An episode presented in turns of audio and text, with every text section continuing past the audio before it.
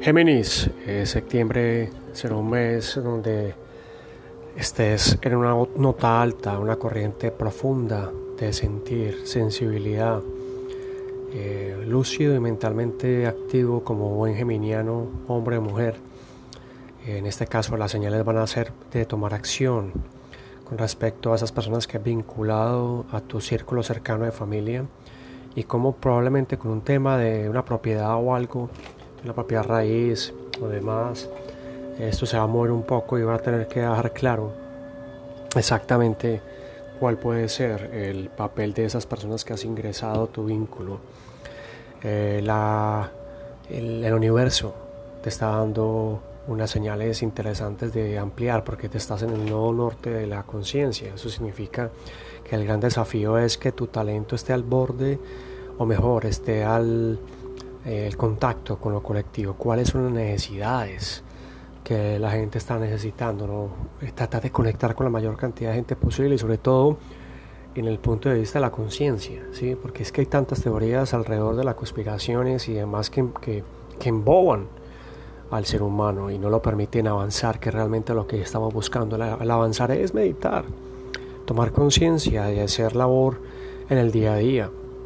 Eh, apóyate de un pisciano, hombre o mujer que está cerca de ti, para que recuerdes un poco a qué viniste y revisa en tu carta natal dónde está Piscis para que también revises un poco eh, qué tareas tienes eh, en favor para que multipliques. vale la pena que intensifiques la relajación con la respiración. Muchos ejercicios y tradiciones milenarias invitan a la relajación a través de la respiración.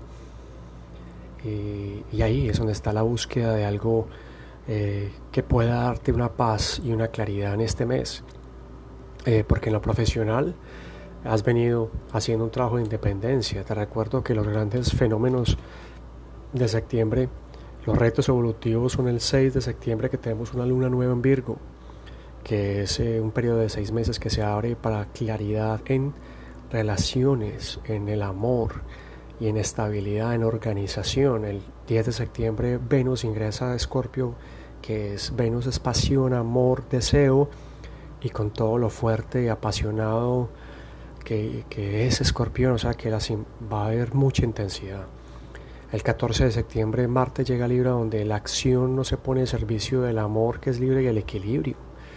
Entonces ahí vuelven a hablar un poco Venus y Marte Marte directamente y Libra al ser el correspondiente de Venus. Los lazos personales como se afianzan. El 20 la luna llena en Pisces cerrando un ciclo de seis meses de emociones que has venido trabajando.